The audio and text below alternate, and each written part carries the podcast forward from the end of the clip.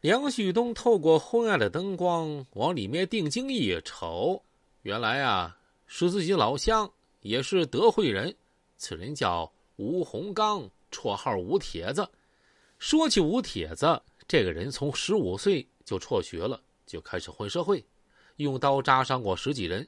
后来就跟在了德惠大哥徐二哥的身边，和崔大军、张格文。这个人实际上不叫张格文啊，叫张文啊，然后格，但是因为说出那俩字平台呢会屏蔽的啊，可能会导致整个音频传不上，所以再把这俩俩字啊前后颠倒一下，叫张格文啊。这个和崔大军、张格文、老苍子并称四大金刚。吴铁子最近经常在长春这个舞厅里玩，身边还有一群啊南下的朋友。哎呀，铁哥也搁这玩呢，今儿真巧嘿！梁旭东笑着说。而站在一旁的张红岩也遇到了几个南下时候的旧友，也聊了起来。吴铁子这个时候说道：“你们也都是德惠人，我告诉你们，我今儿个心情好，放你们一马啊！不和你们这些小屁孩一般见识。”梁旭东连忙赔上笑脸：“铁哥大人有大量。”呃，我们就不打扰大家了啊！我们去别处玩。说完，和几个朋友就走出舞厅了。切，难道兄弟多就很了不起吗？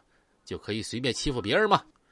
在德惠就老受他欺负，这没想到到了长春还要受他气。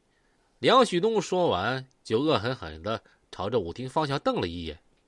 旭东啊，这个世界，哼，哪儿都一样，有钱有兄弟。到哪都有面子，我这些年经常搁外面，哼，这些事儿啊，见的太多了。张红岩无奈的说：“小严哥，难道我们就这么一辈子被别人踩脚下呀？”梁旭东不服气的反问：“可现在咱们要钱没钱，要兄弟也没兄弟，先挣口饭吃再说吧。我能从上海捡条命回来，也算老天照顾我。我也生气呀，啊！”刚才都快被气死了，但是首先要先活下去再说。我也打算买个二手出租车呀，开着啊，正正经经的过个生活。我其实不想再混社会了。张红岩诚恳的说。没过几天，张红岩还真就买了一辆二手出租车，在长春和梁旭东一样，也跑起了出租。难道张红岩真要洗心革面，重新做人了吗？那答案是肯定还是否定？咱们也不知道，但是人有的时候要走啥样的路，还真就不是自己能决定得了的。刚开始的一周，张红岩还算顺利，有时候就是对长春路况掌握的不太熟，其他呢还算说得过去，挣了钱也还行，比上其他班啊挣的都多。但是到了第八天，平静的生活又被打破了。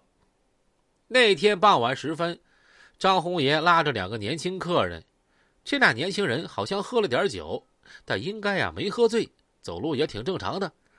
到了目的地就非要少给钱，张红爷当然说不行啊，辛辛苦苦拉你们，再给你们免点那岂不是白忙活？两个年轻小伙子极不情愿的就给了钱，但嘴里呀不干不净的说个没完。张红岩是谁呀？那一听这气就上来了，大喝一声：“哎，你们俩小子骂谁呢？”这俩小子一听就吓得跑了。张红岩回到车里坐下，想平静一会儿，谁知咣啷一声，挡风玻璃被砸了个大窟窿。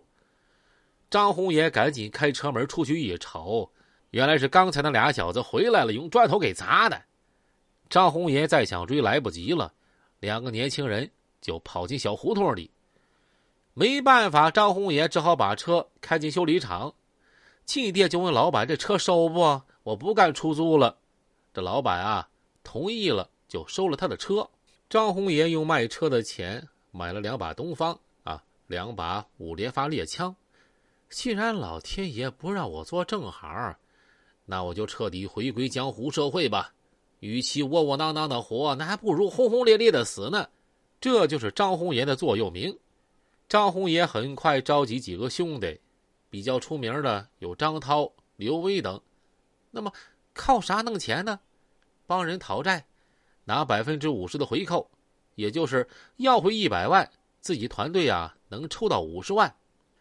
再说梁旭东开了几个月出租啊，也不干了，原因是，他哥哥给他安排了一个生物制品厂保卫科的工作，上班也没啥事儿，他依旧还是爱和江湖中人来往。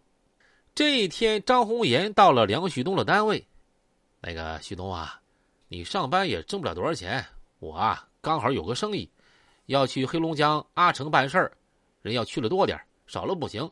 事成之后啊，钱不会少的。小严哥，咱们兄弟你还这么客气啊？那行，我先找几个人，咱们啥时候去啊？那个后天吧，越快越好。